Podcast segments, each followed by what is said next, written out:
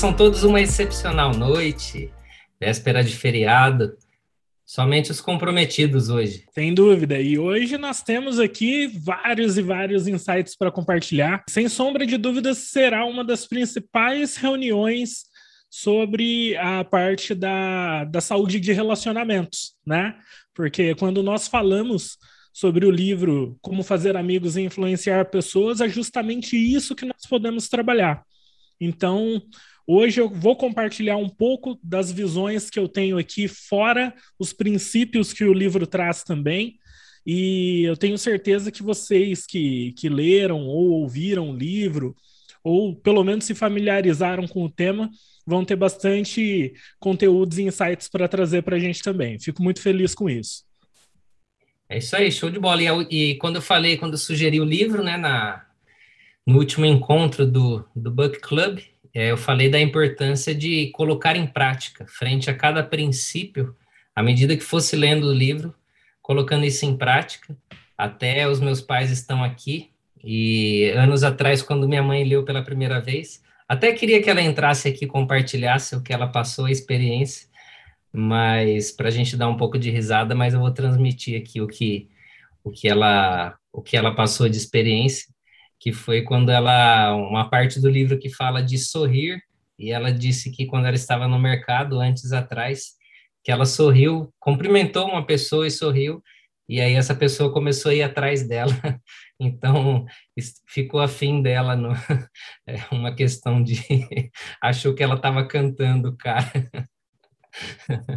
Mas faz parte, foi, usou a simpatia e a, é, enfim, um pouco para descontrair, mas dada a importância. Eu, quando fiz o curso também do, do Dale Carnegie, e que tinha que ler esse livro, toda semana a gente discutia e as pessoas sempre colocando a prática, insights, e isso que é bacana, né? Um livro que muita gente tem aquela ideia de só ler por ler, quando na verdade nós, o quanto que nós aprendemos, né? À medida que nós lemos e colocamos aquilo em prática. Então, esse livro ele é estritamente prático.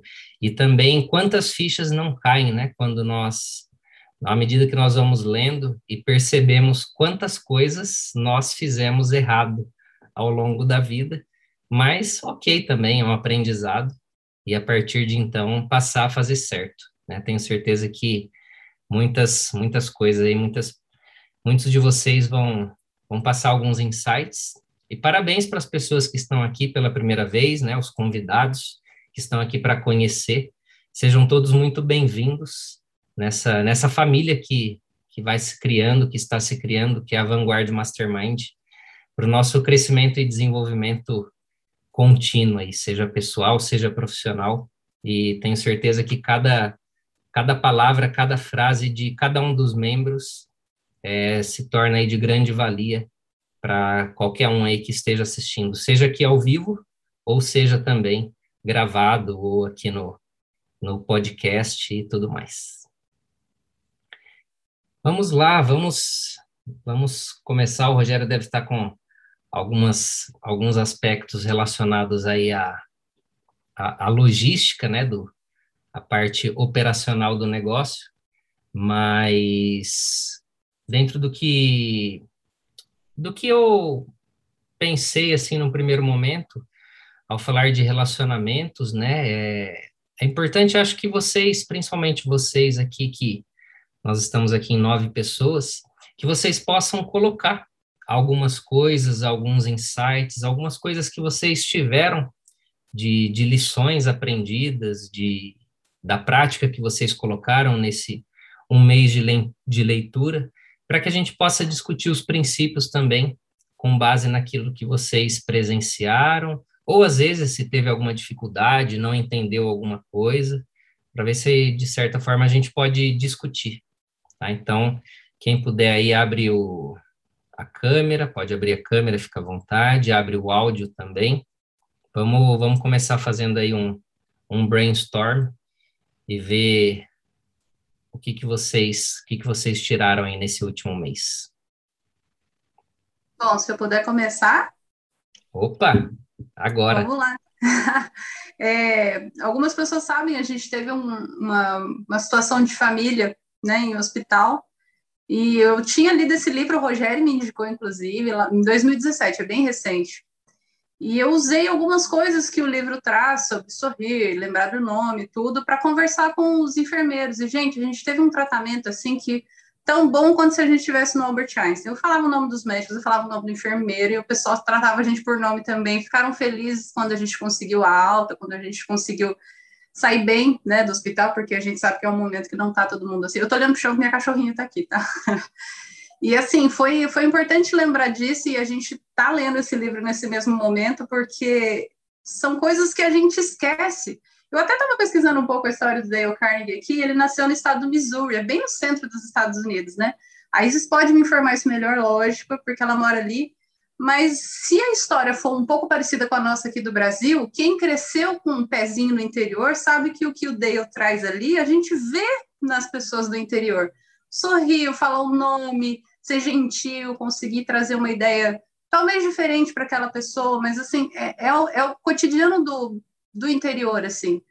E ele conseguiu trazer isso para o mundo dos negócios, que é um mundo que a gente se desconecta muito dos relacionamentos é, íntegros e aquele relacionamento que a gente realmente quer ver a pessoa bem, né? No mundo dos negócios, normalmente é o relacionamento do capitalismo, do preciso ganhar a todo custo. E eu acho que foi interessante por isso também. Ele traz algumas raízes, como a gente conversou na sexta-feira, né, Fábio? Importantes para o relacionamento, que hoje eu entendo que é um pilar importantíssimo do, de qualquer, qualquer bom caminho humano, por assim dizer. Show de bola. A Leila comentou aí sobre o período que a gente leu esse livro, e é interessante, novamente, né? Eu sempre comento isso em todos os book club que a gente faz aqui, que quando eu pego o livro para ler novamente, com a cabeça de hoje, a maturidade, tudo isso que a gente tem de bagagem para fazer a conexão dos pontos se torna ainda mais rico. Né? E um insight já legal que eu tive é, lendo ou ouvi. Dessa vez eu fiz um, um, misto aqui. Eu li um pouco em inglês, li um pouco em português, ouvi um pouco de áudio também para relembrar algumas partes legais. Eu sempre foquei muito nos insights da primeira parte do livro, que é onde ele comenta como fazer amigos, como você consegue é, ter mais empatia pelas pessoas, dar um feedback, né? de forma genuína você se interessar pelas pessoas e dessa outra vez agora eu foquei no final do livro. Geralmente a gente chega lá cansado, deixa alguns insights passados percebidos e é muito legal. Porque a segunda parte do livro, ele foca 100% em persuasão, em como você consegue alcançar o que você deseja, influenciar de fato as pessoas, que isso fala no nome, né, do livro, e muitas das coisas que nós lemos em livros como As Armas da Persuasão, do Cialdini, o Dale Carnegie já falava isso em 1936 no livro, até antes nos treinamentos dele, porque o livro ele é de 36, mas antes ele já tinha essa bagagem dos treinamentos que, que ele oferecia para a galera. Né? Então, alguém aqui realmente terminou o livro, conseguiu chegar nessa segunda parte e pegou alguns desses insights?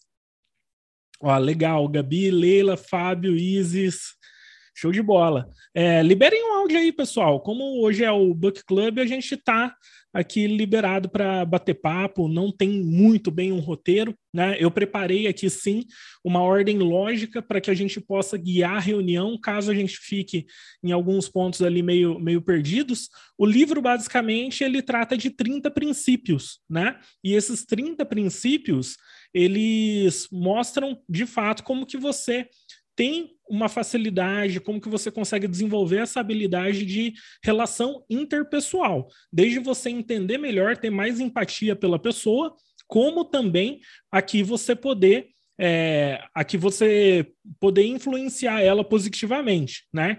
E ao longo da reunião eu tenho um guia aqui que eu separei alguns tópicos para a gente falar. Não vão ser todos, mas é um, um tanto considerável aí para que fique fácil da gente compartilhar insights avançados, beleza? Show. Eu queria puxar, Rogério, já, a Leila comentou do aspecto relacionado a, ao nome, né? Então, isso aí é, um, é uma coisa extremamente importante. Não tem uma, uma coisa mais, às vezes, desagradável do que errar o nome da pessoa. Né? Às vezes, algumas pessoas têm um nome até difícil, e aí elas falam assim: ah, já estou acostumada mas na verdade dói no, no fundo da alma dela. E aí, quando a pessoa de fato, mesmo que tenha um nome difícil e a pessoa sabe o nome da pessoa, sabe a pronúncia do nome, aí é, é diferente, o relacionamento é diferente. Então, uma dica que, que eu poderia dar aqui, de depois que eu li, é, esse livro ele é de cabeceira, eu, eu, pelo menos uma vez por ano, tenho que ler esse livro, então eu já li pelo menos umas quatro vezes esse livro desde a primeira vez que eu li. E colocar isso em prática é, acaba fazendo toda a diferença, você chamar qualquer pessoa pelo nome. Igual recentemente que, que eu me mudei aqui para o apartamento, eu faço questão de saber o nome de todo mundo. Então, tem três mulheres, por exemplo, aqui da limpeza, que, que fazem a limpeza, eu sei o nome de todas, eu chamo no, pelo nome todas elas, todos os, os porteiros nos turnos. E, e, mais do que isso, do que saber o nome, é, até para o aspecto pessoal, mais profissional também, é importante saber o sobrenome da pessoa. Então, é, é de fundamental importância você se portar a pessoa, às vezes pelo nome e sobrenome, porque é muito é muito mais forte isso, é, é o relacionamento ele fica mais a, estabelece um maior grau de confiança. E aí eu queria ouvir de, de vocês, é, se vocês tiverem, por exemplo, alguma dica, porque num primeiro momento pode ser desafiador, né? Saber o nome da pessoa, e muitas vezes a, gente se relaciona com a pessoa é, no, na hora de cumprimentar mesmo, né? Fala, ah, prazer, meu nome é tal, a pessoa tal. Só que às vezes nessa hora você já não tem aquela presença. Nesse momento que você está conhecendo a pessoa, você já está é, mentalizando, pensando no que vai perguntar, no que vai ser. E às vezes você começa a desenrolar a conversa e passa cinco minutos, você já esqueceu o nome da pessoa. Então, isso é importante, das vezes perguntar o nome da pessoa, e às vezes eu pergunto, se, dependendo se for difícil ou não, como que pronuncia mesmo, ou, ou alguma coisa nesse sentido, ou tenta fazer algumas associações, né? Às vezes eu falo, é, brincando assim, que, por exemplo, Fábio Bastos, conhece a capital do ovo? capital do ovo é a cidade de Bastos. Então, muita gente conhece a capital do ovo, que é Bastos, e aí associa Fábio Bastos. Então, procurar fazer alguma coisa, alguma analogia, para que a pessoa possa identificar aquela analogia e gravar o nome. Então, queria ouvir aí de vocês algum, algum insight, alguma dica, alguma coisa que vocês, todos os membros aí, usam para, no que diz respeito ao aspecto do homem aí, o, o som mais, mais amoroso, suave que a pessoa gosta de ouvir. Eu já vou abrir aqui, ó, já vou falar que o meu nome é maravilhoso para fazer uma analogia. No Brasil, eu uso Isis Valverde, o que é assim maravilhoso, né? Inclusive eu digo assim, gente, Isis Valverde só é Isis porque eu não fui para Globo primeiro, antes do que ela. Que eu podia ter ido, né? Na verdade, eu tive a opção de ir e acabei é, escolhendo prestar vestibular e me tornar fisioterapeuta e acabou que ela então assumiu aí esse nome. E aqui nos Estados Unidos, gente, por incrível que pareça, aquele grupo terrorista, é, o ISIS, é, é, se escreve exatamente como o meu nome. E eu sou parada no aeroporto todas as vezes que eu viajo, seja uma viagem é, internacional, seja uma viagem comercial, todas as vezes os oficiais que estão lá eles fazem essa menção do meu nome e eu acabo brincando e falando assim, mas você acha mesmo que eu tenho cara de terrorista? Aí eu faço uma cara de má, mas mesmo fazendo uma cara de má, não cola. Então, essa é a analogia que eu faço com o meu nome. E falando sobre o livro, tem uma coisa que me, me cutucou muito, já foi um questionamento que eu fiz para o Fábio, e também um post que a Gabi fez, né, daquela parte onde o livro diz: é, deixe que a pessoa pense que a ideia é dela. É, eu venho trabalhando isso porque a gente que tem relacionamento aqui, eu digo para os casados e até para aqueles que têm namorados, qual é, como é importante, né, a gente olhar para a pessoa e falar assim, não é que é mesmo? não é que eu acho que você está correta. E às vezes a gente deu a ideia, ó, semanas atrás. E aí esperar, né, pessoal, aquele tempo gestacional mesmo que as ideias acontecem, né, e crescem e, e se estabelecem, mas muitas vezes dentro das relações a gente dá aquele piteco inicial e depois a pessoa chega e fala assim, olha, o que você acha disso? Aí você vai lá, revisita né, o que foi falado há algum tempo atrás e, e a gente tem que ficar feliz porque a ideia deu certo, né? Principalmente nos relacionamentos. Isso aí é a minha vida na consultoria, Isis. A época que, que eu tinha que pegar alguns projetos que demandavam uma educação, né? Sempre que a gente entrava em uma clínica, um hospital, alguma coisa, você acaba tendo um tempo de educação para que as pessoas entendam de fato né? Qual que é o caminho que o projeto pode tomar, quais são as oportunidades. E era engraçado porque em várias ocasiões, meu, eu passava horas aí, eu explicava a estratégia bem tranquilo para o pessoal entender Aí a pessoa retrucava, batia de volta, ah, mas isso daí não, não vai fazer é, o, o que tem que ser feito, não vai dar resultado e tal, não sei o quê. E eu falei, cara, calma, é assim, ó, leva um tempo e tal, mas funciona. Aí passava um tempo, a pessoa falou assim, Rogério, tô precisando conversar. Tive umas ideias aí, a Leila tá de prova, a Leila tá de prova aí, porque várias ocasiões acontecia isso, acontece até hoje.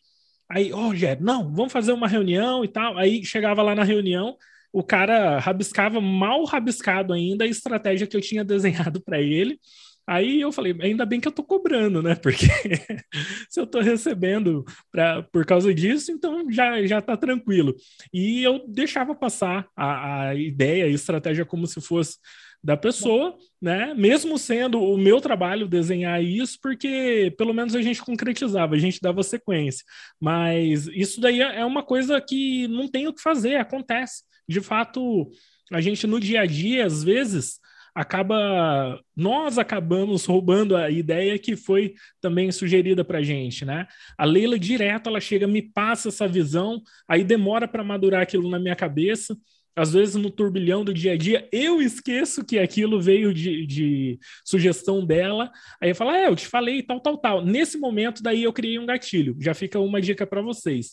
Quando você perceber que essa ideia veio de outra pessoa, outra pessoa plantou a sementinha para te ajudar, Nesse momento você pergunta para ela, tá, é, então como que é? Aí ela te explica a versão avançada e você não perde tempo na básica que você criou.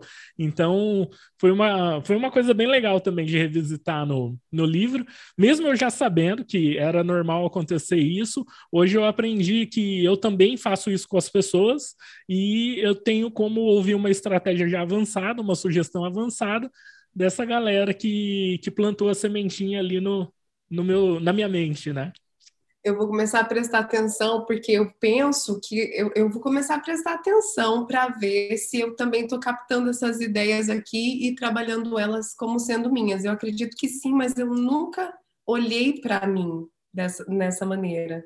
Então, acho bacana. E deixa eu já tecer aqui um, um, um elogio sincero. Leila, ó, Rogério perdeu peso, já dá para ver aqui, ó as cinco leis ali a, da saúde, eu acho que tá, tá bacana.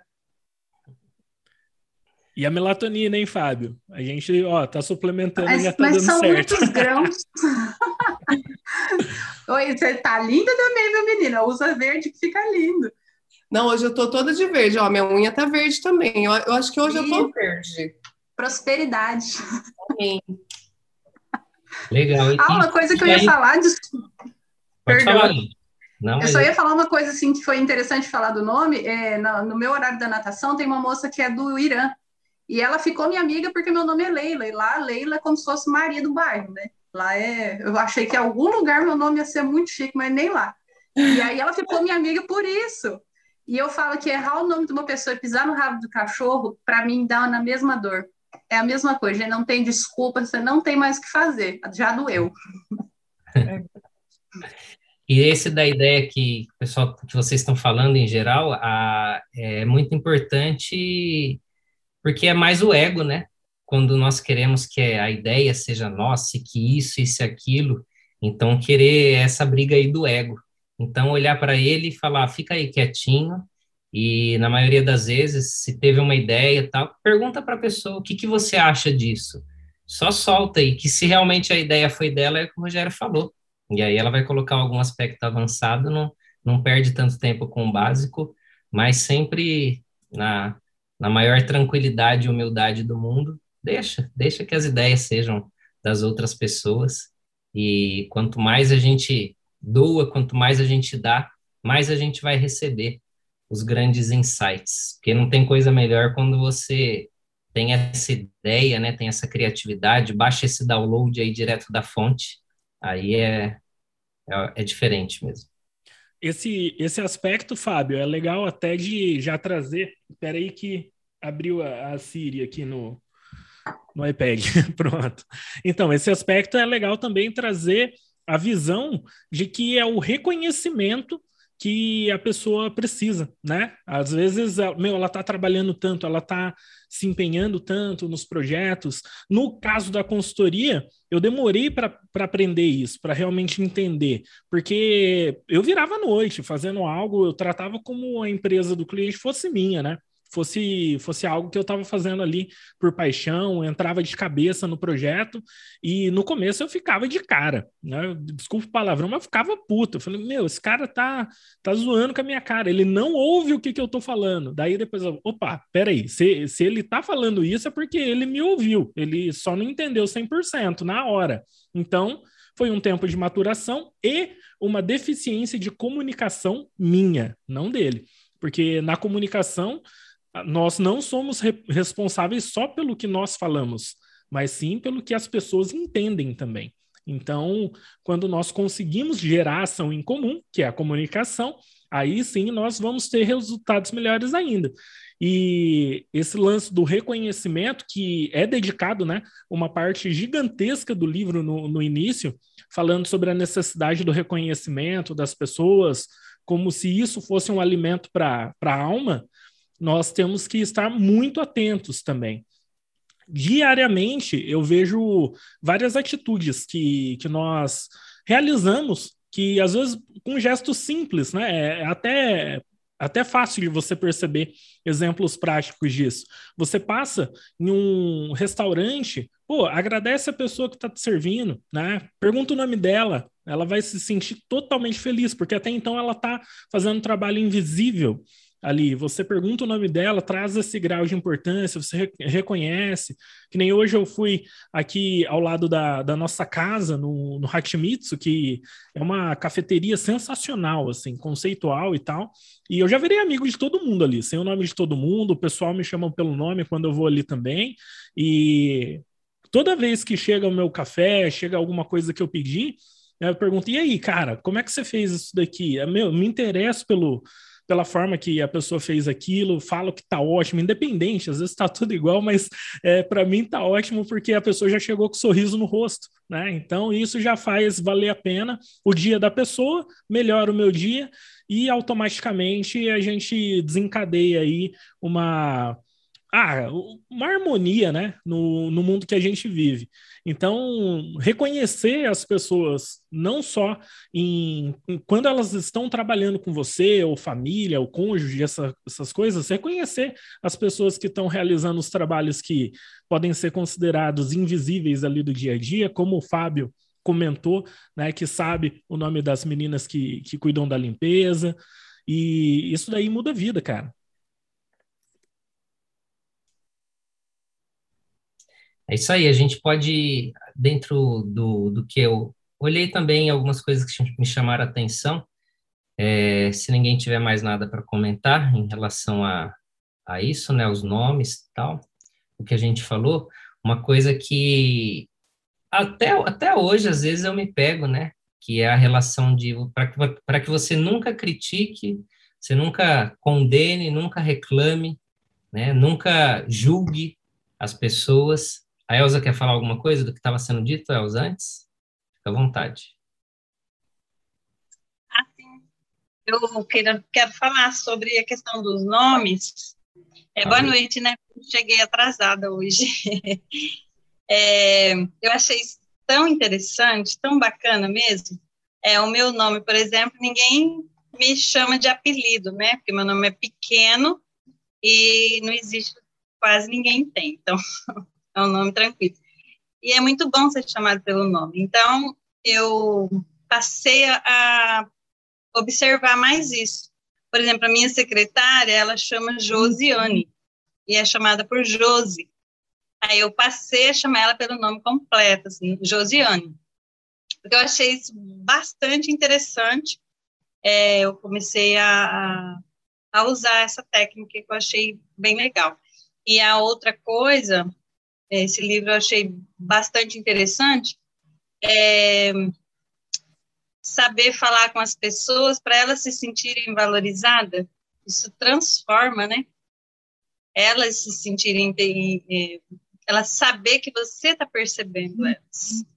Isso é bem, é bem diferente. Eu usei algumas coisas já desse livro com as pessoas da clínica e com pessoas fora de lá, e eu vi o resultado diferente. Pode até ser que eu usaria antes, usava antes e não percebia, né? Só agora eu tenho a consciência.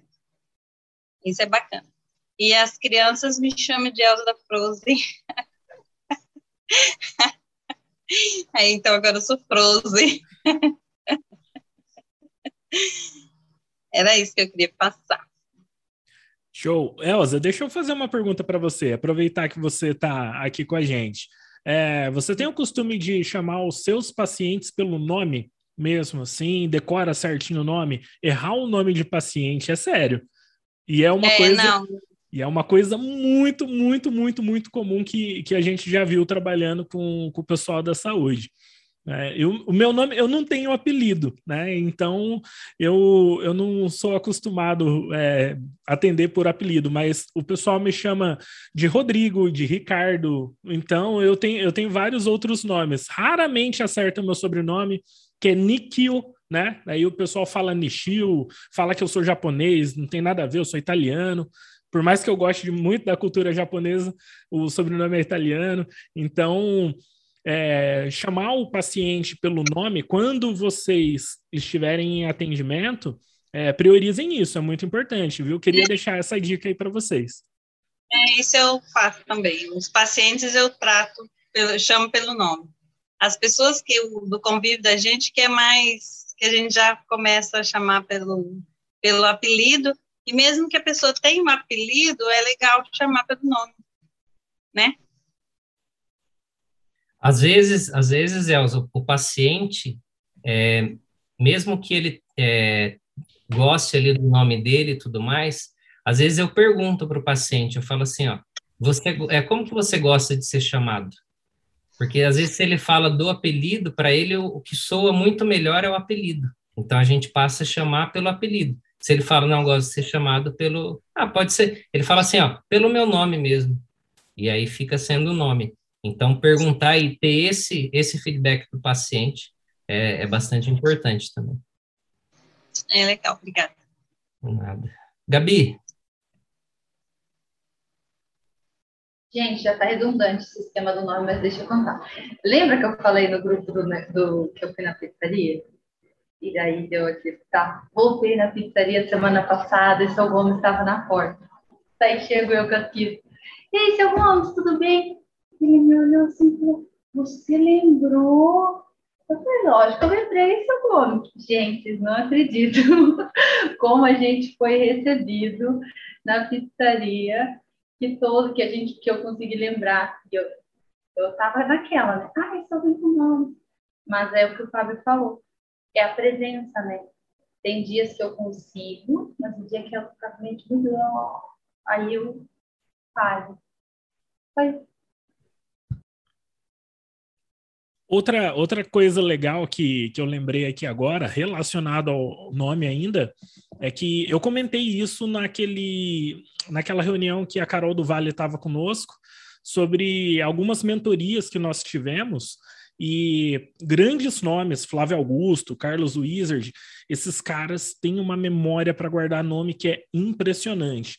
Teve um evento que a gente participou com o Flávio Augusto e tinham 100 pessoas né, nesse evento Na verdade, é, era uma espécie de mentoria para um projeto que a gente participava junto com ele, e ele fez questão que cada uma das 100 pessoas se apresentasse, falasse o nome completo, de qual cidade que era, com que trabalhava, e uma atenção plena. Né?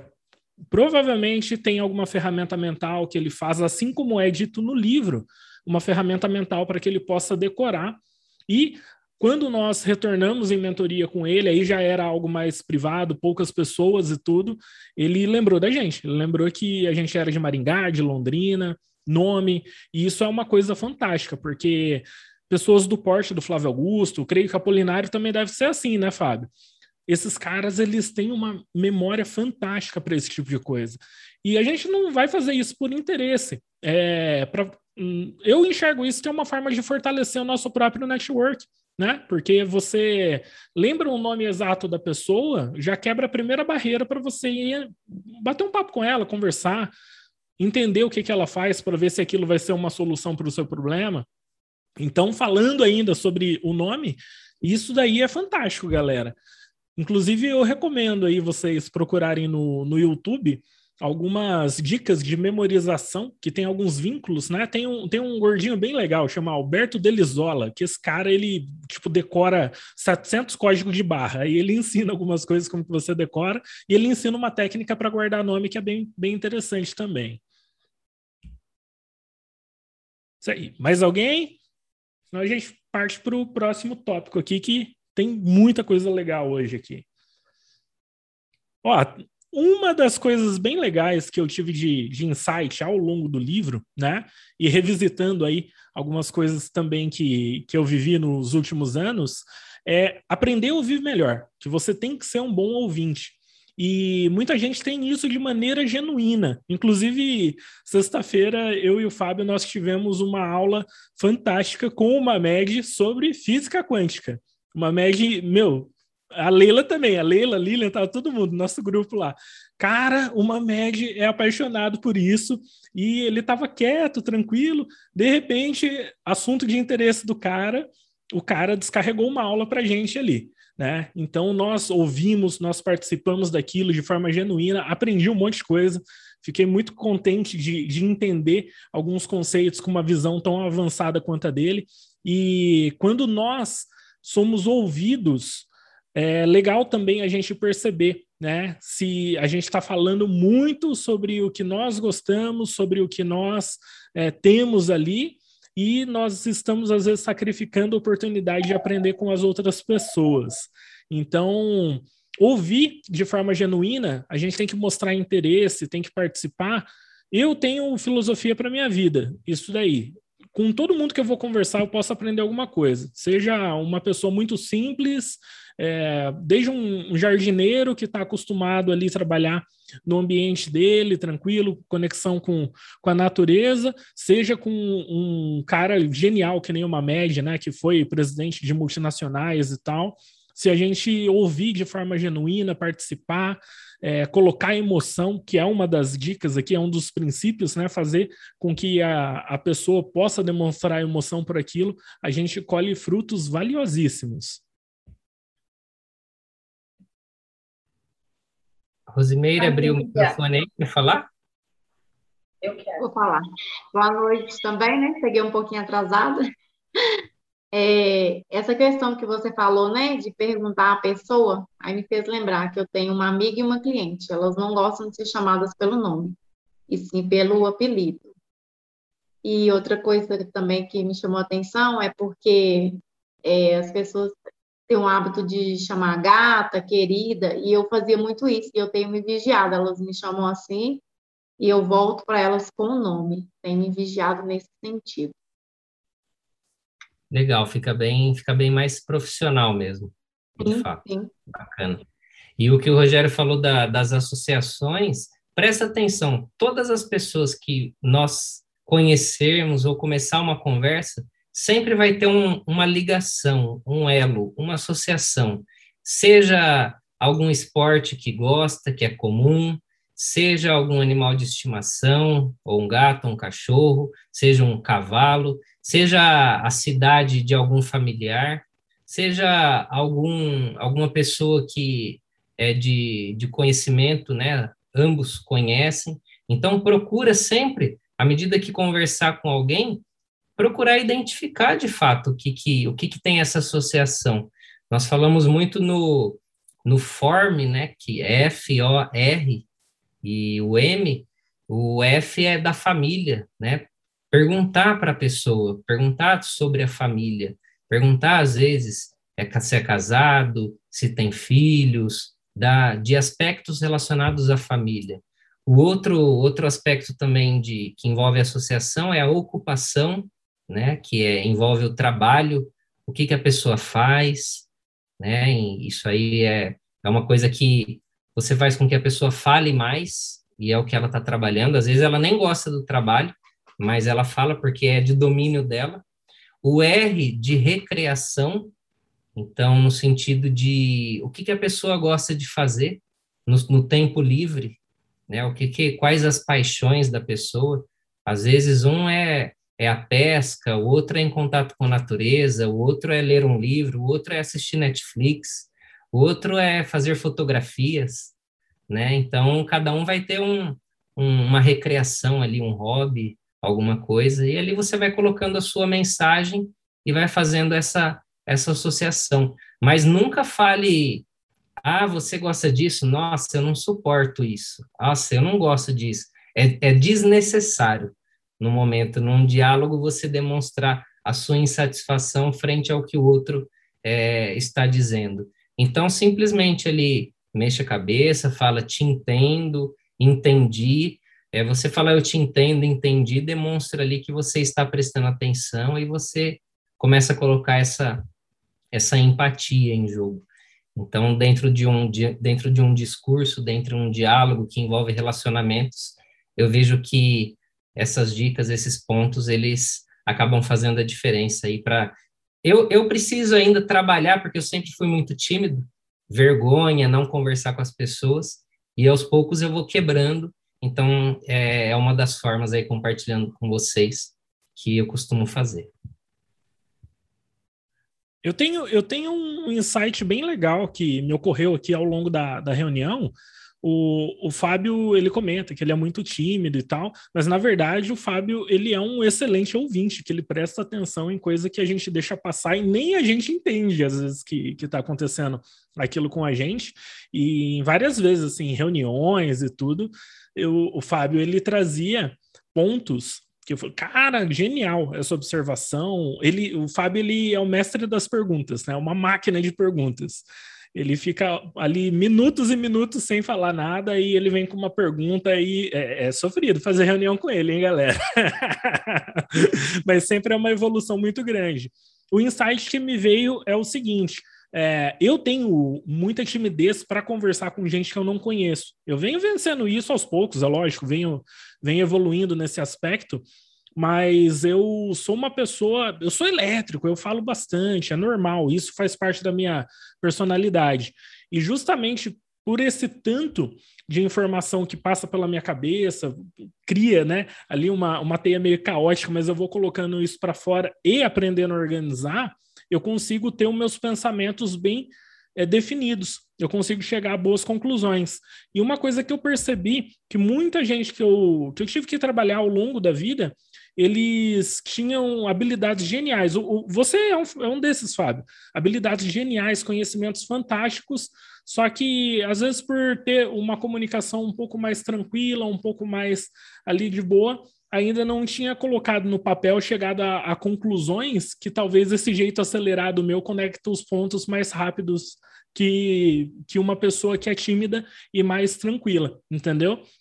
É difícil de explicar isso, é lógico, é o insight que ocorreu aqui agora, mas uma das coisas aí que, que vale a gente parar e pensar quando nós ouvimos muitas outras pessoas e entendendo elas de forma ali genuína, né, participando da, da conversa, é legal que você não invada o, o que ela está te contando para explicar né, o, que, o que você quer, porque eu, eu, já presenciei isso diversas vezes, né? A pessoa, para aí que agora é minha vez, e blau, e mandava ali um, um turbilhão de informações. Só que ao mesmo tempo é legal tudo que tiver de semelhança, você deixa claro também. A pessoa está falando, pô, eu gosto de, de banda tal. Pô, legal, cara, sou apaixonado por isso. Cria empatia, cria conexão. É a oportunidade da gente criar o rapport, né? E ali, nas reuniões com o Fábio, eu fui vendo que conforme o pouco que ele falava, que ele ia concordando algumas coisas, fazendo pergunta, é, ele tinha muitas coisas legais que nem a Lilian sabia. Não sabia que ele chegou à faixa marrom no karatê, né, Fábio? Até recentemente ela falou assim: o que você fez karatê também? A esposa dele não sabia, às vezes por falta de bater papo, de compartilhar timidez, né? É o jeito que, que o Fábio tem. A gente deixa de, deixa de soltar aí para o mundo algumas informações que pode gerar uma conexão legal. E uma das coisas, já vou me prolongar aqui, é, para puxar para um outro tópico, porque eu lembrei agora também. O, quando a pessoa está falando algo e você não concorda, ou você sabe que o que ela está falando não é bem daquele jeito, Dale Carnegie deixa isso daí explícito. Não diga que a pessoa está errada. Fala assim, você está errado. Já era, já era. É uma batalha que não precisava é, lutar. É uma guerra que você não precisava comprar. Porque a partir daí, não importa quem está certo, quem está que tá errado. O que importa é que você deu uma ferida no ego da pessoa, né? E ali ela vai se proteger, ela vai se defender, ela vai defender o orgulho dela. E a gente sim tem que tomar cuidado com, com isso. Deixa rolar, fala, pô, legal, desconsidera. Tem hora que a maior sabedoria é parecer que você não sabe nada, deixa ali rolando, e é uma falha grave aí que eu cometi ao longo da minha vida, creio que todo mundo aqui já cometeu bastante. Sempre que eu dou uma escorregada, eu falo assim: opa, não devia ter ido por esse caminho, saio o mais rápido possível dele, que daí já é o suficiente para que eu, numa próxima vez, não cometa gafe, e vida que segue. Alguém já, já passou por esse por esses embates desnecessários aí de falar que a pessoa está errada, que não é bem assim?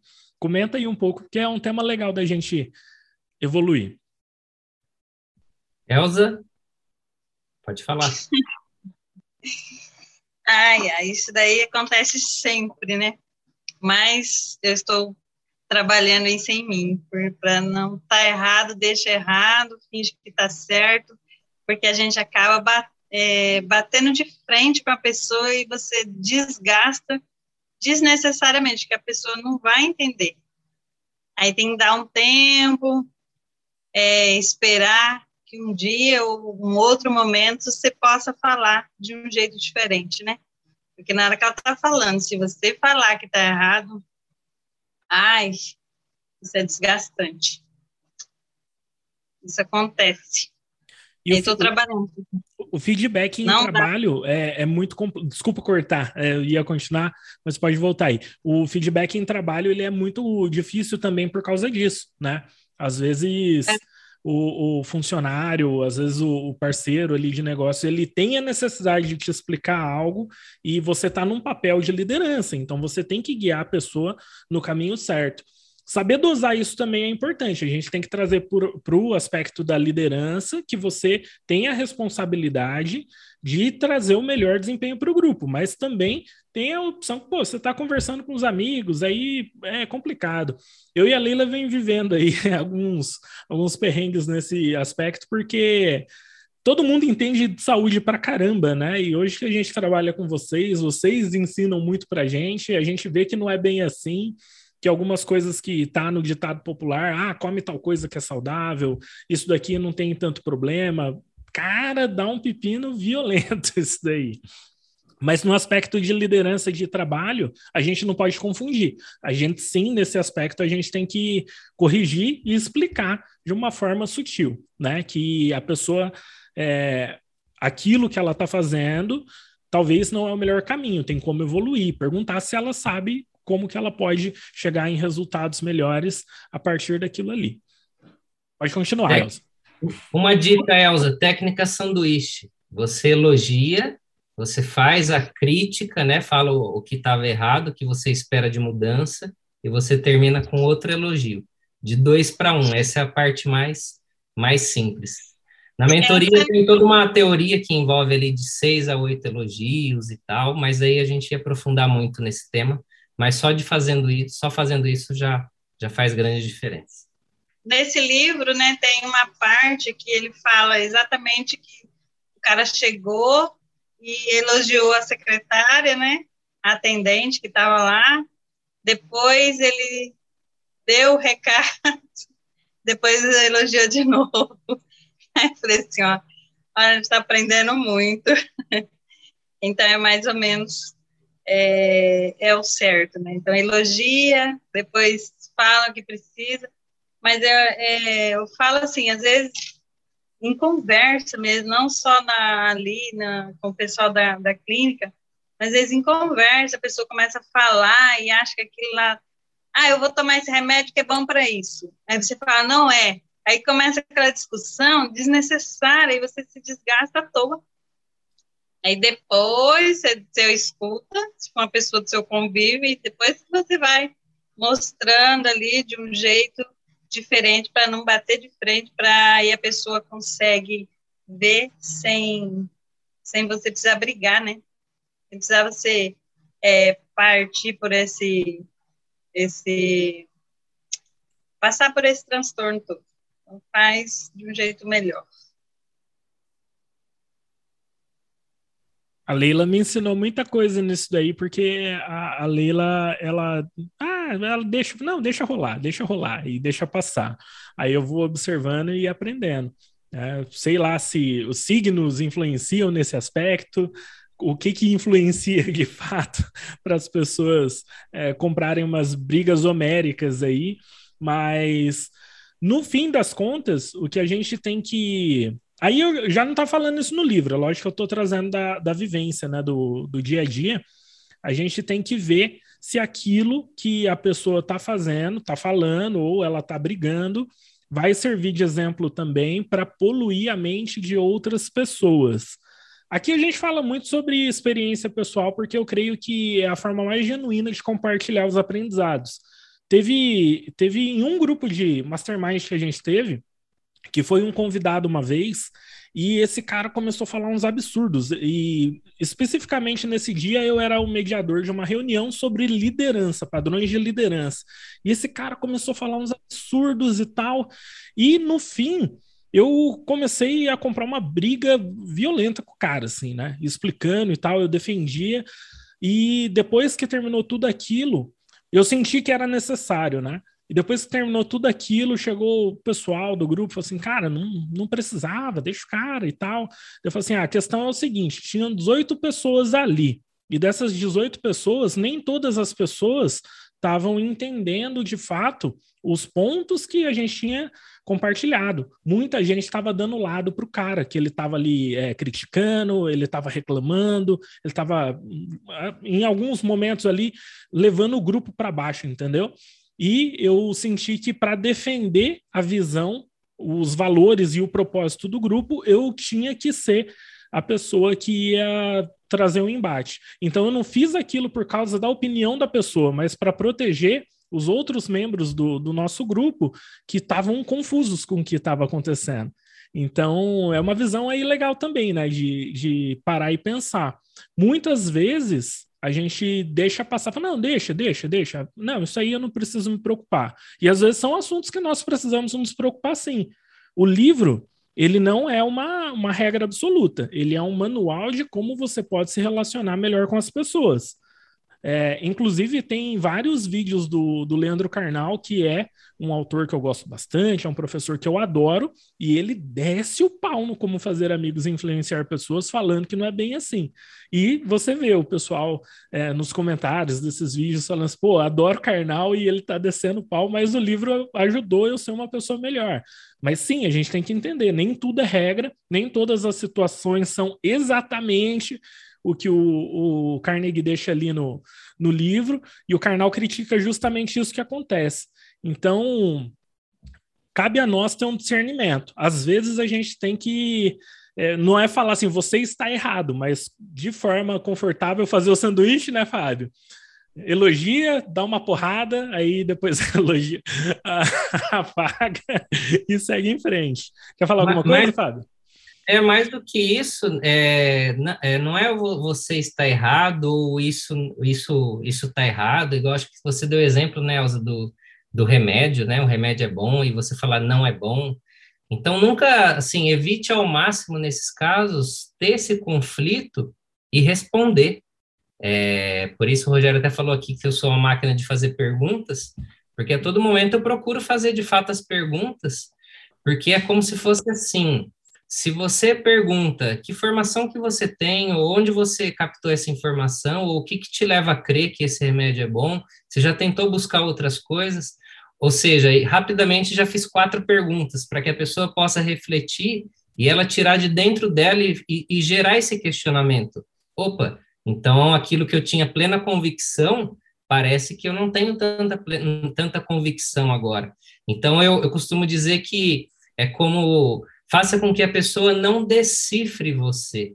Porque quanto mais você falar, falar, falar, falar, falar, mais você vai ficar previsível, decifrável. Então, à medida que você fecha mais a boca, que você ouve mais e que você faz perguntas, aí você usa o que a outra pessoa está falando, como, vamos pegar uma analogia aqui, não me vem assim, talvez como uma é, bala pega a munição que a pessoa está falando para que você possa atirar contra ela. E esse atirar contra ela seria colocar perguntas para que ela possa é, responder. Né? O sábio, ele, na maior parte das vezes, ele responde uma pergunta num silêncio, ou com uma outra pergunta. É, até o tolo, até o tolo, quando ele fica calado, ele se passa por sábio. Então, olha, olha que, que chave importante essa. Até aquela pessoa que é mais tola, se ela fica quietinha numa roda, ela vai se passar por sábio, do que às vezes aquelas pessoas que saem falando um monte de coisa e, e que não tem nexo. Então, isso aí é, é importante dentro da área. O livro não aponta desse jeito, mas é o que o Rogério falou, pegar um pouco a vivência, a experiência prática, principalmente que eu gosto dessa dessa saúde envolvendo relacionamentos, isso aí faz toda a diferença.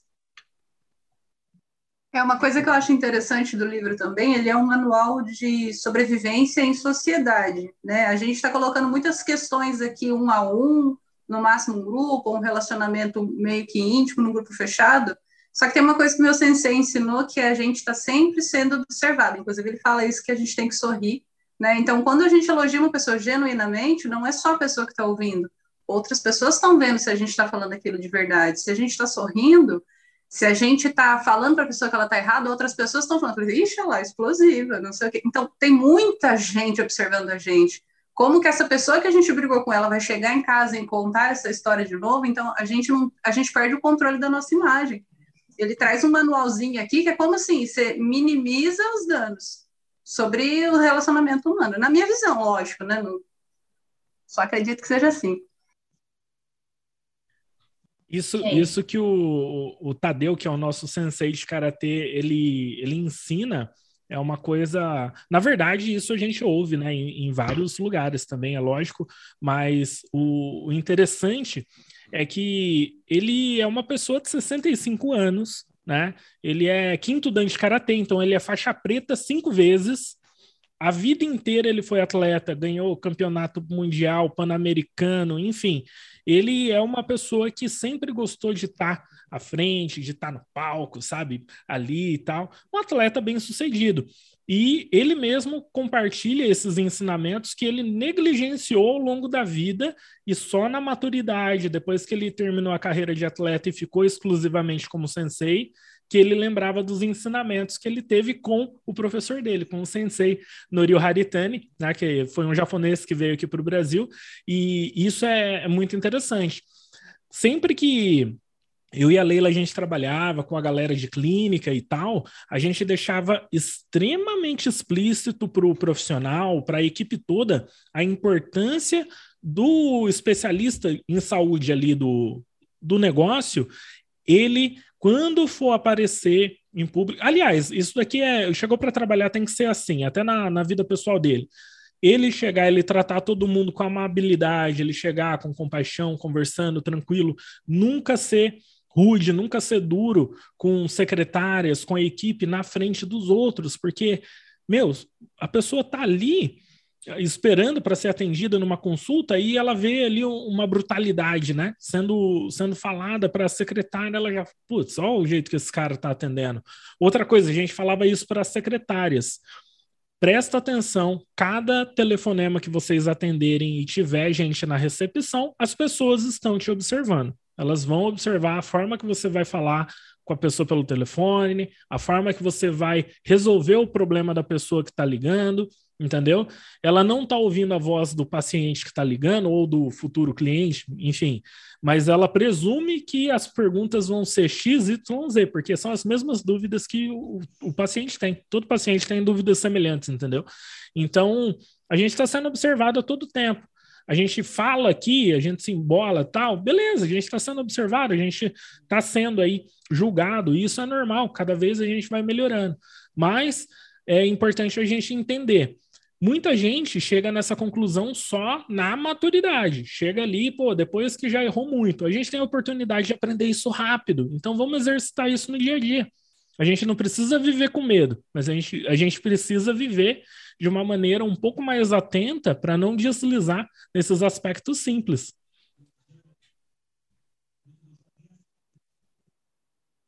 Fala, Gabi. Então, esse negócio de manual de sobrevivência em sociedade só é o que é, né? Você sabe que eu gostei muito de. Estou gostando dessas oportunidades de leitura e gostei muito desse livro. E eu, eu, eu sempre faço assim, e eu nessa história, né?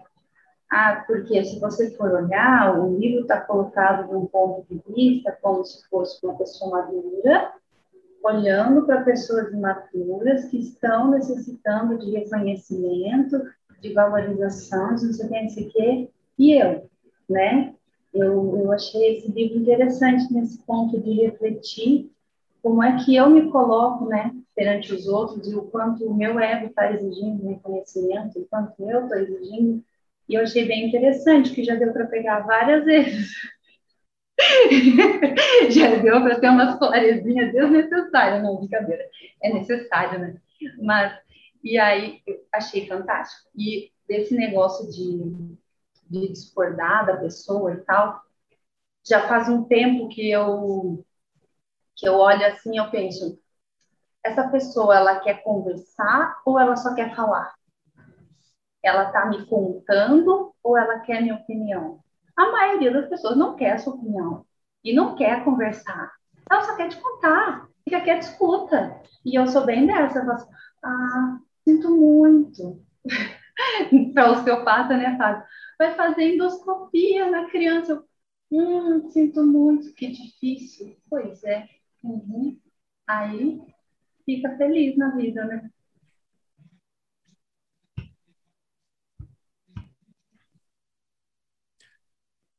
Essa, essa questão aí é bem, é bem complexa da gente parar e pensar, porque vai da personalidade das pessoas. A gente tem que. Às vezes a gente tem que respeitar um pouco também. Tem gente que quer só desabafar. Eu tenho. Eu, eu, eu desenho muitas soluções, eu penso em soluções. Meu trabalho é pensar em soluções. Então, às vezes, as pessoas estão compartilhando, elas precisam falar. Estou aprendendo isso especificamente nesse ano, assim. E ela fala assim: ah, mas tal, tal, tal, tal coisa. Eu falo assim: isso aí você resolve assim. A pessoa fica puta da cara, fala: não, mas eu, eu quero falar. Eu falei: ah, tá. Então é bem difícil. Ô, Fábio, eu tenho uma pergunta para você agora, especificamente para você. É, a gente, beleza, estudando no livro, eu tenho uma visão sobre isso, mas eu creio que a sua visão vai ser legal, que vai trazer uma, um, um complemento interessante para o grupo. Todo mundo precisa de reconhecimento. Todo mundo precisa é, ser reconhecido, ter o devido valor para ter o seu auto merecimento, né? E fortalecer a sua própria autoimagem. Você sabe alguma forma que a gente pode fazer isso sem depender da aprovação do outro? Uma ferramenta que a gente possa fazer esse auto-feedback, Passa para o grupo aí algum insight que você tiver nessa área. Que eu tenho a minha forma de fazer isso, mas ela não é replicável. Serve para mim. Para os outros, eu nunca consegui é, contribuir é, de maneira tão forte nisso. Cara, eu nunca, nunca pensei isso especificamente, né? Eu vejo que estudando todo o aspecto de formação de crenças, é, que muito disso já vem da infância, né? A, a criança, ela precisa ser vista, ela precisa a todo momento ali ser reconhecida, ela precisa ali de uma, de uma afirmação, de um encorajamento, e isso vai trabalhando as camadas de crenças da criança, de identidade, capacidade, merecimento.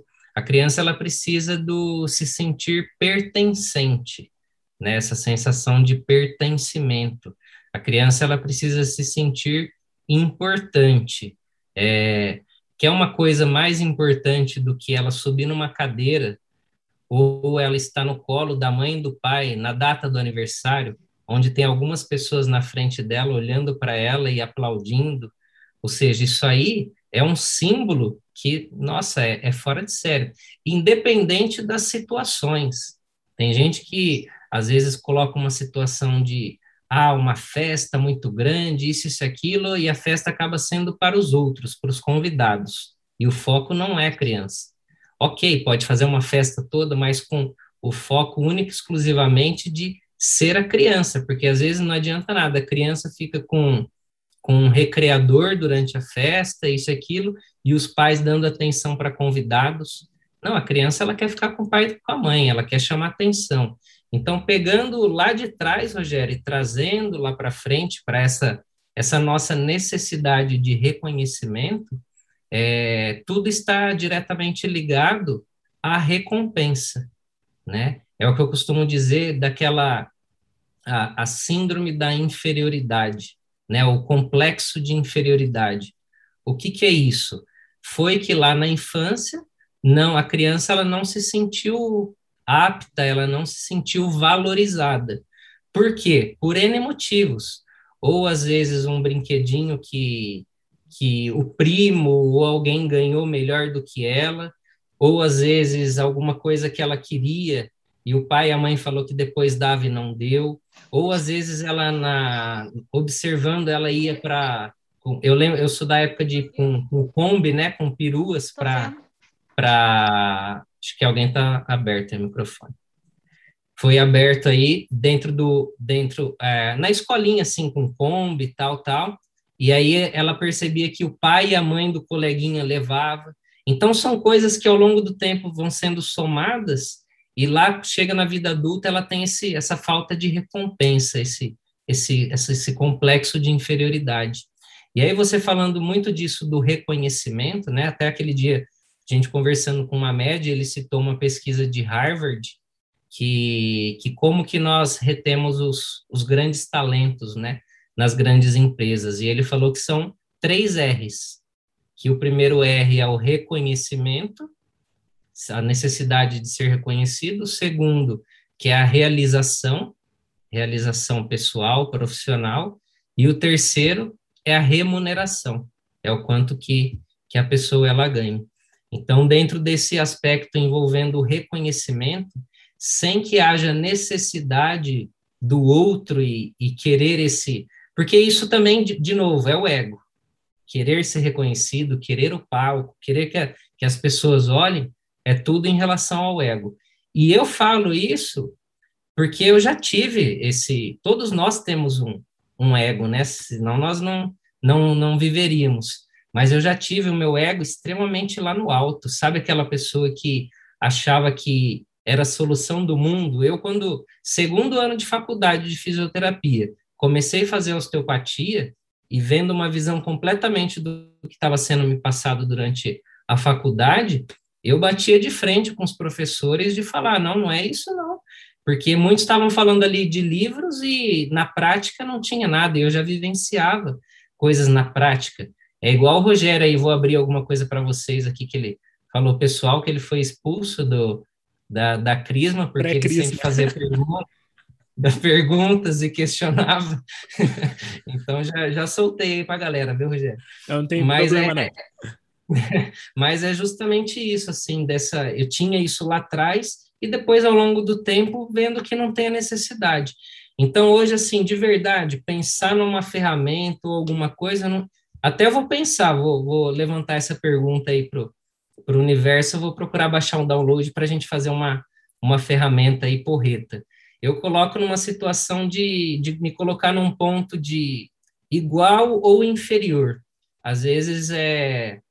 Não sei, acredito que esse despertar, é, meditar, se conectar, ter acesso direto à fonte, tudo isso, é, essa renovação, todo, todo dia, assim, em orações, para que haja essa renovação, esse preenchimento de Espírito Santo, é uma coisa mais que suficiente do que qualquer outra coisa. E ó que, em relação a reconhecimentos, eu já, já tive muitos deles no passado, assim, de, mas hoje eu não, não fico preocupado com, com esses números, essas coisas, sei da importância da métrica, ter números e, e avançar, mas fica aqui meu compromisso que, que eu vou, vou pensar mais, mais a respeito.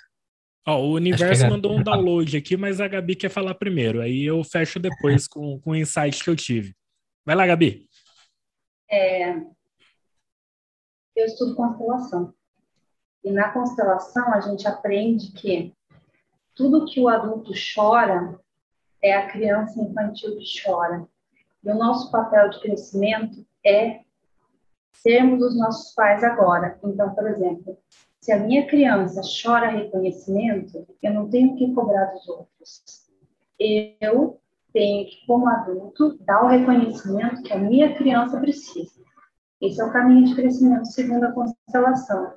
Aí a gente vai curando essas necessidades de que o outro, né, então, ah, eu quero falar mais que o outro, porque eu preciso de atenção. Mas espera aí, então eu me dou atenção, eu sei que eu sou valorosa, daí eu paro de querer que o outro venha me satisfazer. Então, o caminho de, de crescimento segundo a constelação familiar é você ser o pai e a mãe da sua criança e assumir a responsabilidade de trazer para você hoje tudo que te falta e te faltou. Aí você é adulto. Legal, Gabi, pegando esse gancho, eu costumo fazer, principalmente com os pacientes, né, pais, às vezes, por exemplo, a criança falando mamãe ou papai, a criança come, começando a falar papai, a mamãe, não, não é papai, é mamãe. Ou às vezes a, o papai fala, ah, filhinha do papai, não, não é filhinha do papai, fala filhinha da mamãe. Então eu faço a pergunta, né, para que você mãe ou para que você pai precisa que seja primeiro papai ou primeiro mamãe? que aí vai de encontro com isso que você falou, né? Quando você pergunta para o adulto por que, que ele está precisando disso, ele acessa a criança interior dele para que possa haver uma reflexão e falar, opa, é verdade, eu, por que, que eu estou precisando? Eu não preciso, ou se eu preciso, vamos trabalhar isso. Então, legal isso aí. Obrigado por compartilhar. Legal. O insight que eu tive enquanto o Fábio estava explicando é o seguinte: é, se a gente parar para pensar, todo mundo sim precisa de reconhecimento. O reconhecimento é um feedback para você saber que você está no caminho certo. E se você cria a cultura de reconhecer as pessoas, você torna o seu ambiente favorável para isso, você sempre reconhece, você passa essa energia positiva para o pessoal. Quando você compartilha algo positivo, o que, que você recebe em troca? O mesmo, você recebe o reconhecimento, você recebe algo positivo, entendeu? Então, o insight que eu trouxe disso daí, talvez já é um esboço de uma ferramenta, é criar um ambiente onde você reconheça as pessoas de forma genuína, assim como é ensinado aqui no livro. E automaticamente as suas necessidades de reconhecimento, elas também vão ser supridas e quando o ego entra em jogo para você ser reconhecido pelo ego é o aspecto negativo. Mas todo mundo precisa saber que está no caminho correto, porque é assim que nós tomamos as decisões corretas, sabendo, tendo indícios, olhando, pô, isso daqui foi legal, tal pessoa reconheceu o que eu fiz, pô, massa, então é, vou investir nessa ideia, que são feedbacks do universo. E o melhor caminho de fazer isso, dado tudo que eu ouvi aí, que, que foi compartilhado aqui, é exatamente criando esse ambiente com essa mentalidade de reconhecer algo genuíno, algo sem interesse e deixar o ego de fora. Então é uma boa métrica para gente. Isso aí, pessoal. Alguém, alguém mais aí quer compartilhar alguma ideia? Eu vou puxar um último tópico aqui para a gente falar. Se alguém tiver, libera o áudio aí, pode, pode falar, tá?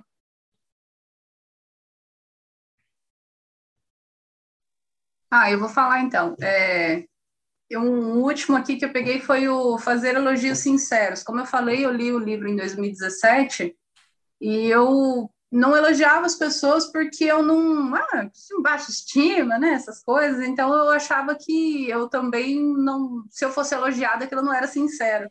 E eu comecei a elogiar e eu aprendi a elogiar mulheres, que é uma. Não é uma, uma, palavra do feminismo, assim, mas é uma ideia de que a gente não se elogia, né? Parece que colocam que mulher só pode competir com a outra e só pode elogiar na falsidade. E eu aprendi a elogiar as mulheres e, e isso mudou muito a minha vida, assim. Hoje em alguns casos, o Rogério sabe, eu, eu, recebo alguns elogios, eu não sei nem o que, que eu faço, mas, é, por exemplo, eu passei por transição capilar, então eu tô adorando o cabelo da Elza Solto também, porque eu tô no meio dessa, confusão de cabelo. E as mulheres elogiam e eu fico assim, gente, isso é bonito, porque foi tão, foi tão complicado, né? Era tão difícil elogiar as pessoas assim, genuinamente, que eu achei um, eu achei uma das melhores coisas do livro, assim, foi uma das que mudou a minha vida e a percepção do, do meu redor, né? Do meu mundo. Enfim, falei, falei, espero que tenha saído alguma coisa boa. Ah, com certeza saiu. Essa questão do, do elogio que, que a Leila. Eu sempre complemento as coisas que a Leila faz porque ela traz o, algo que a gente vive no dia a dia. É legal.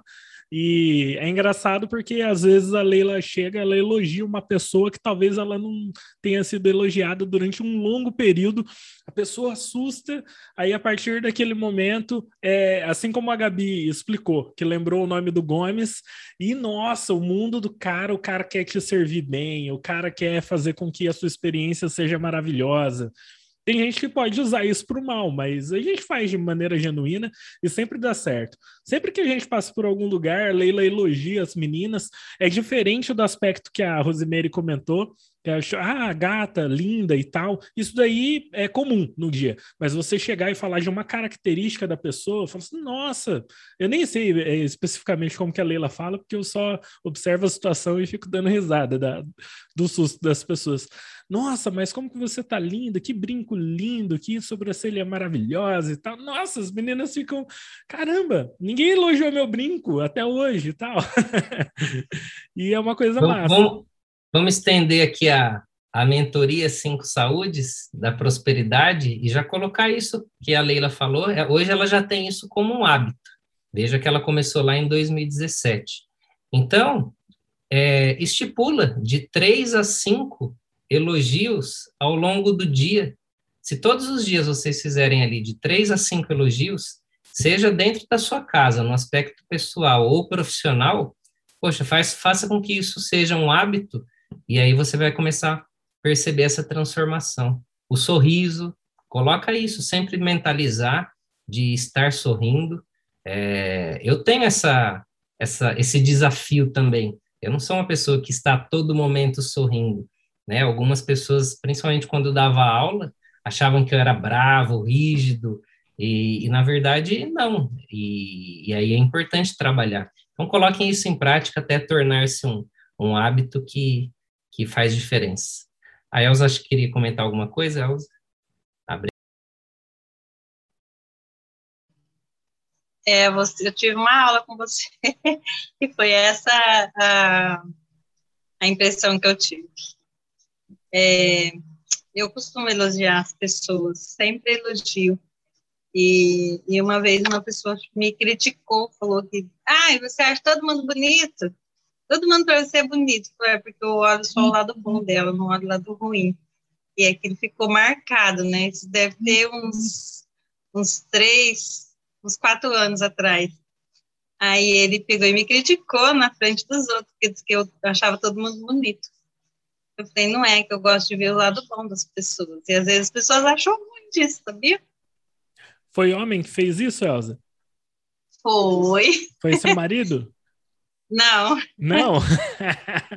Às vezes tem, tem alguns Ah, é complicado, mas tem alguns maridos que não entendem 1% do universo da mulher e eles é porque no universo masculino é tudo na base do, da crítica do xingamento e chamar o cara de é, e aí gordão? E aí viado? Não sei o que no mundo dos homens os elogios são xingamentos. Aí quando as mulheres fazem isso ela, ele fala não isso é mentira. Porque quando o homem faz isso provavelmente é mentira. Ou não faz né pessoal, já, já vou trazer para mais um tópico aqui, porque eu creio que, que é importante. Esse daqui a gente não pode deixar passar, que é ver as coisas pelo ponto de vista de quem a gente está conversando. A gente realmente se colocar no lugar das pessoas, entendeu? Essa, o desenvolvimento de empatia, né? Essa habilidade, ela transforma tudo. Ela transforma as maneiras que você é, pode extrair o melhor de cada pessoa em prol do grupo, é uma habilidade de liderança, é uma forma de você encontrar soluções perfeitas para temas extremamente complexos, é uma ferramenta de comunicação. E vocês que trabalham com atendimento, de saúde, tudo, se colocar no papel do paciente, com a mentalidade dele, sem julgamentos, assim como o Fábio sempre fala, é um mantra, né? No judgment, sem julgamento, sem julgamento. Isso vai transformando a maneira com que você consegue alcançar seus próprios resultados, porque você desenvolve uma habilidade fantástica de fazer com que a pessoa encontre a solução. O coaching é isso, né? A gente, eu sempre falo aí com, com o Fábio sobre essa diferença, porque o coaching ele faz com que a pessoa encontre a sua própria resposta o, o coach, né, que é o profissional que vai estar tá ali é, guiando o processo, ele não vai te falar o que você deve fazer com base na experiência dele. Quem faz isso é o mentor. O mentor ele já viveu, ele tem que ter uma bagagem, ele tem que já ter vivido de fato ali aquilo e aprendido com as situações para conseguir falar: oh, fulano, não faz isso, você vai fazer isso, porque se você fizer isso vai dar ruim, entendeu? E é uma habilidade aí legal de liderança, os coaches usam muito, funciona muito bem, que é você se colocar no lugar das pessoas. Fazendo isso, a gente já faz o que o Fábio ensina pra gente, sem julgamento. A gente não julga as pessoas, porque o julgamento está pautado no nosso conhecimento, é como a gente agiria com o nosso conhecimento no lugar daquela pessoa, né? Então, sobre esse tema aí, para fechar aqui, eu acho legal deixar esse insight aí para vocês também. Comenta um pouco aí, Fábio, você que você que sempre traz insights valiosos sobre não julgamento. Isso é uma habilidade para trabalhar que eu, eu vejo que é fundamental. Quando você fala da empatia, né, você se colocar. Eu, particularmente, eu gosto muito de quando alguém discorda daquilo que eu falei, no sentido de demonstrar o ponto de vista. E eu não tenho vaidade nenhuma de, com unhas e dentes, defender o meu ponto de vista e gerar essa, essa discussão, como nós já apontamos. Eu gosto de fato de ouvir, e se realmente aquilo que eu falei não fizer sentido e todo o embasamento que a outra pessoa colocar, eu mudo de opinião, não tem problema nenhum. É, é bacana que de um ano para cá eu venho documentando algumas coisas. Pode ser que daqui dois, três, cinco, dez anos, o que eu falei hoje ou ano passado não valha mais. Eu mudei de opinião e tá tudo bem, tá tudo bem.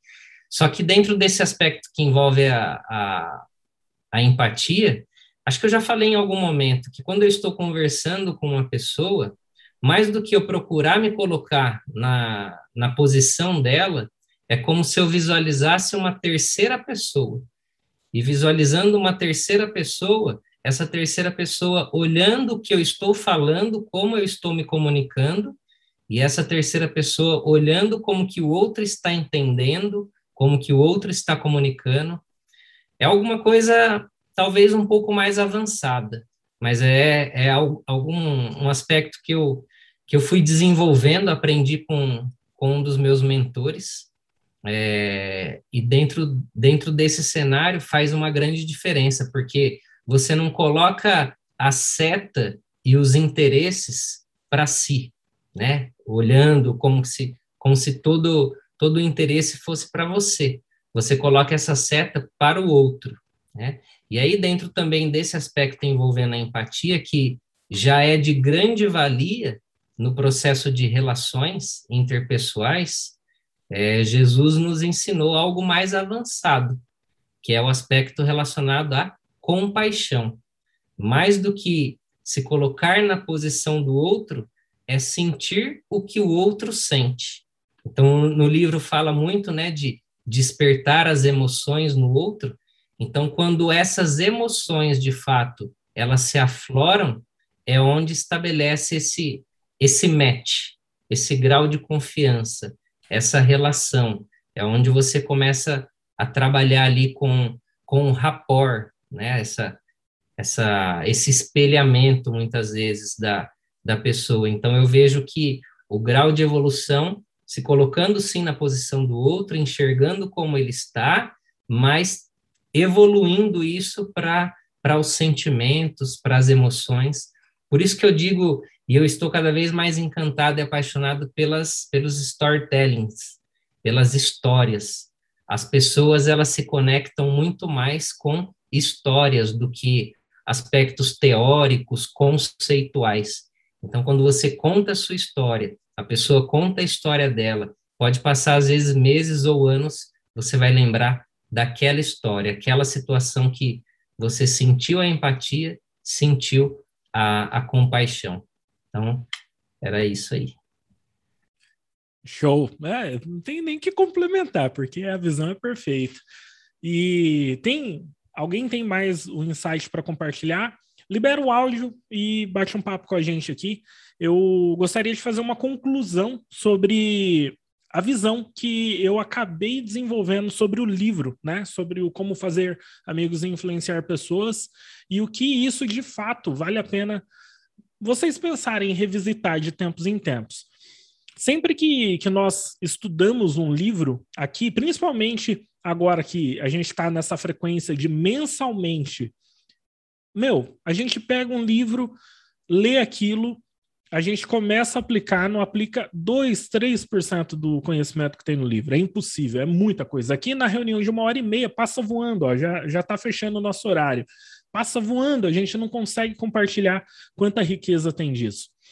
Tem um livro que eu leio já desde quando eu ganhei ele, desde 2008, que a Leila me deu, e foi o livro que trouxe eu para minha profissão, estrategista de negócios, que é a arte da guerra. Hoje eu li ele novamente, eu estava precisando colocar a minha cabeça em ordem.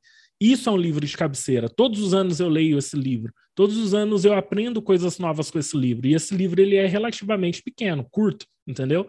Já o Como Fazer Amigos e Influenciar Pessoas, não. Ele é um livro grande, complexo. O Fábio comentou sobre histórias. O Como Fazer Amigos e Influenciar Pessoas é todo pautado em histórias, é contando a história Ford, Carnegie, o Andrew Carnegie, né? Lincoln, enfim, esse livro é fantástico, então ele é fácil de você ler, de você ouvir. Ele é um manual que serve de. Eu não, eu não vou comentar aqui uma regra, mas ele é um manual base para todas as pessoas de sucesso que eu conheci na vida. Todo mundo já leu esse livro, que está em um patamar bem avançado, ele já leu esse livro, ele entende os conceitos, ele sabe discernir, discernir o que, que é certo, o que, que é errado, porque o livro é de 36 e ele foi atualizado até por volta de 50, depois disso ele nunca mais foi atualizado, né? Que o, o Carnegie morreu. Mas uma das coisas que eu gosto de fazer com esse livro é entender em 36 o que, que acontecia que continua acontecendo até hoje. Isso é poderoso, cara, muito poderoso. É uma coisa que eu estudo muito no Napoleão Hill também. Eu li um livro esses dias agora que chama O, Caminho do Guerreiro. O livro é de 1900, é de um dos fundadores da Unesco, né? Que foi a se tornar a Unesco. Mas, cara, 1900, agora em 2021 para 2022, os conceitos continuam o mesmo. Então, a chance disso mudar daqui a cinco anos é muito pequena. O mesmo eu enxergo isso dentro da, do como fazer amigos e influenciar pessoas. Conceitos que funcionavam antigamente continuam funcionando. Napoleão Hill, o que o cara falou lá pô, há décadas, continua valendo, entendeu? Então, a conclusão que eu tenho sobre essa leitura é que ela precisa ser revisitada conforme você vai amadurecendo, vai aplicando, você vai entendendo as entrelinhas e ele tem muito para contribuir para a sua vida. mas entenda que nem tudo que está sendo dito aqui é regra. Então, muita coisa, você vai saber o momento certo de aplicar o que o livro ensinou e você também quebrar essa parede, quebrar essa barreira. Assim como eu falei que em alguns momentos de liderança eu tive, eu não falei com a palavra, né? Você está errado, mas eu tive que fazer um sanduíche ali, né? Com perguntas, tive que jogar a situação de volta para defender um ponto de vista, porque aquilo poluiria o grupo que, que a gente estava trabalhando. E mais uma leitura nesse aspecto assim que é essencial, e agora foi a sugestão da Rita, que a gente estava com saudade da Rita na reunião. Tá aqui, ó, nosso próximo livro então vai ser O Pai Rico, Pai Pobre que assim como o Como Fazer Amigos Influenciar Pessoas, é um livro um pouco polêmico, tem várias histórias. Eu até falei no grupo, acho que foi para a Gabi, que falou: ah, o Carnegie é o mesmo do Andrew Carnegie? Não, não é. E o sobrenome dele Dizem as lendas aí que não era Carnegie, ele mudou por uma jogada de marketing que funcionou muito bem para ele vender mais e funcionou, né? Aqui o, o, Robert Kiyosaki tem, tem um ensinamento fantástico sobre a visão de como que é a mentalidade de um pai rico, de um pai pobre. É, se vocês estudarem um pouco mais sobre o trabalho do Kiyosaki, vocês vão absorver muita coisa positiva, só que tem coisa também que não é tão legal, que ele... É porque ele é meio estúpido, ele é meio, meio louco das ideias, e vale a pena vocês lerem principalmente o Pai Rico, Pai Pobre, tá? Isso aqui é leitura essencial. Assim como como fazer amigos, Todo mundo de sucesso já leu esse livro. A Rita indicou para a gente, falou que transformou a vida dela. Eu aprendi muita coisa legal. Fábio também. Então, fica aí a nossa recomendação de, de próxima leitura. Beleza? Alguém aí quer fazer um, um comentário, quer trazer algum insight ainda? Acho que tem uns três minutinhos para a gente fechar a reunião. Isis, pode falar. A Gabi levantou primeiro. Eu só queria fazer uma pergunta. Tem aquele capítulo de dramatiza sua ideia. Gente, para mim esse negócio é complicado. Você tem alguma dica? Já me dá uma preguiça. Só de pensar de ter que fazer assim. Não, não, é difícil para mim. É avançado, Gabi. Eu acho que ainda não é o momento de, de focar na, naquele aspecto, tá? Porque eu comentei no começo da reunião eu li o livro recentemente eu foquei na segunda parte. Isso daí é da segunda parte. Isso daí é da parte da persuasão, é da parte do storytelling que o Fábio falou. E foca, agora que você está inserida nesse mundo, foca em aprender o como fazer amigos. Exercita isso. Aí, conforme você dominar isso, você entra nesse aspecto porque você é, é, é a parte que eu acho que eu e o Fábio, muita gente está vivendo agora, dramatizar um pouco da, da nossa ideia, da nossa história, é um assunto bem avançado e complexo. Eu deixaria um pouco mais para o futuro e não me preocuparia com isso agora. Ai, maravilhoso, tudo que eu precisava ouvir, obrigada. Eu queria. Ah.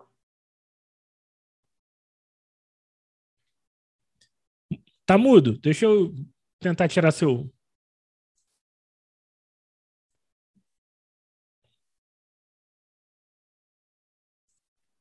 Agora estou falando? Ótimo. Eu queria trazer novamente a, a,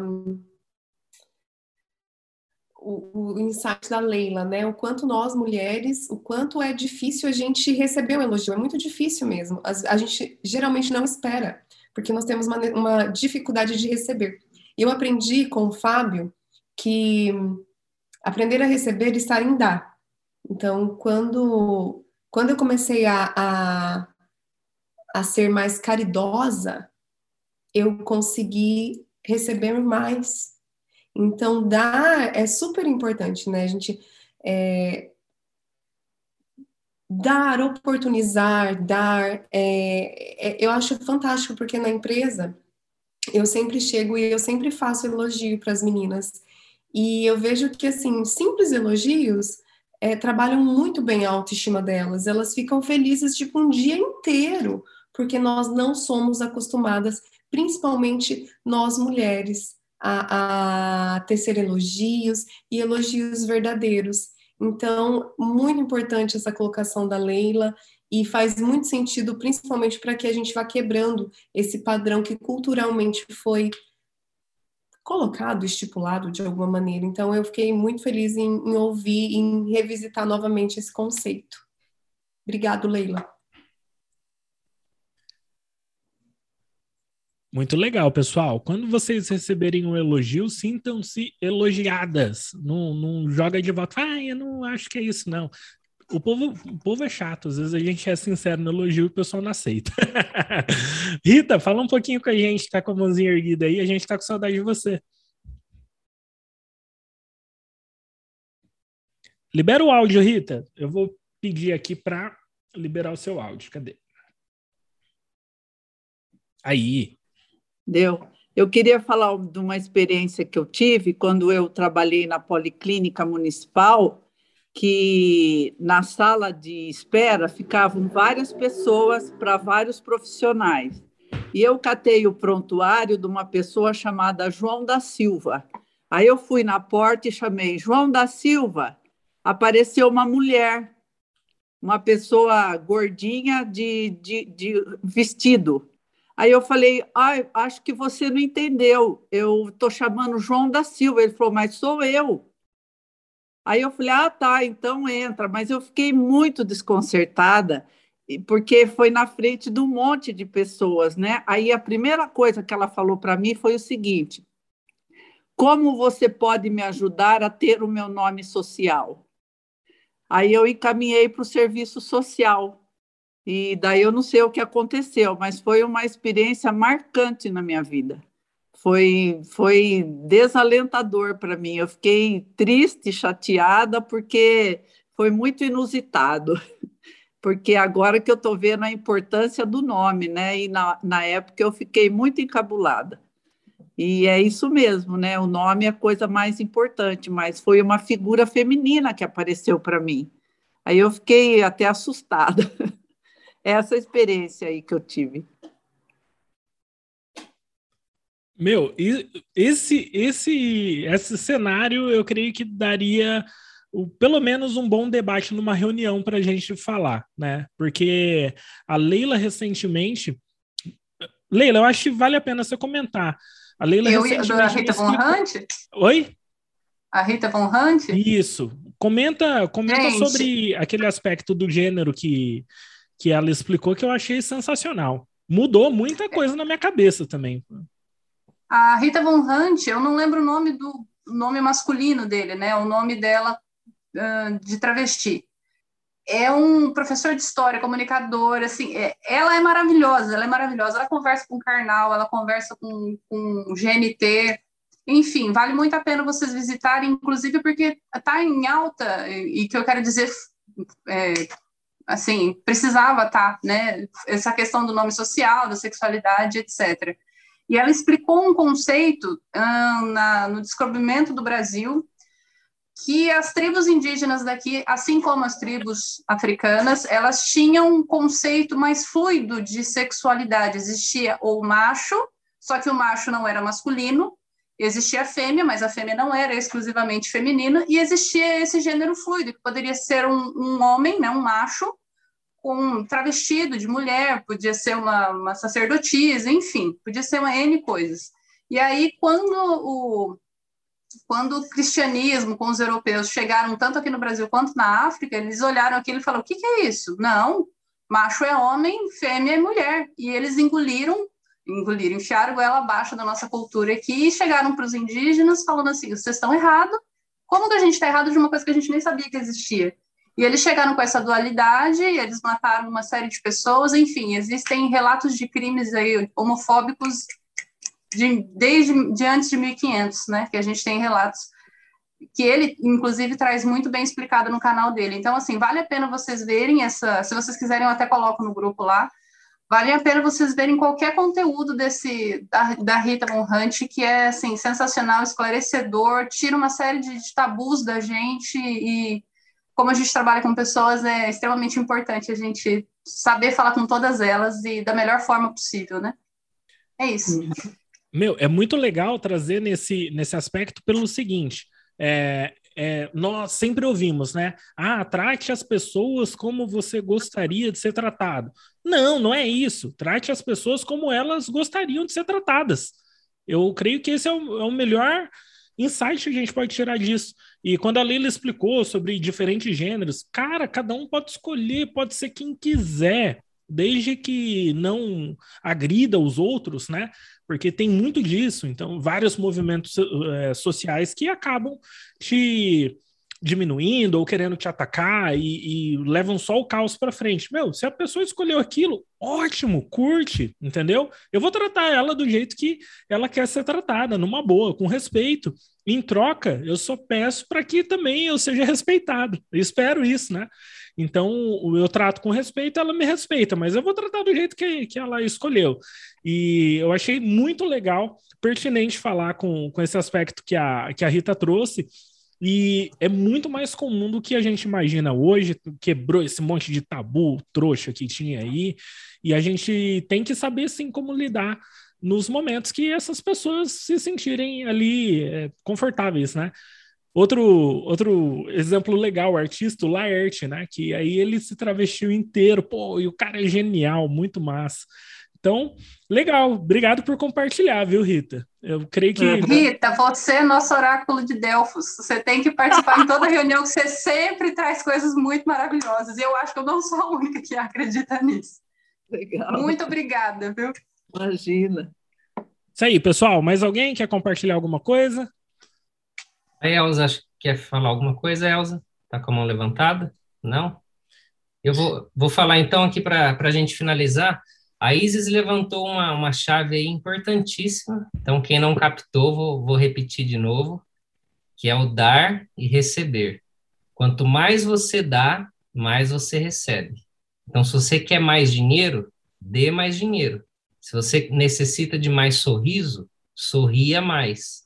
Se você, igual o Rogério, a gente estava falando da ferramenta de reconhecimento, o Rogério falou, crie um ambiente, então reconheça mais dê mais reconhecimento, você vai receber mais reconhecimento.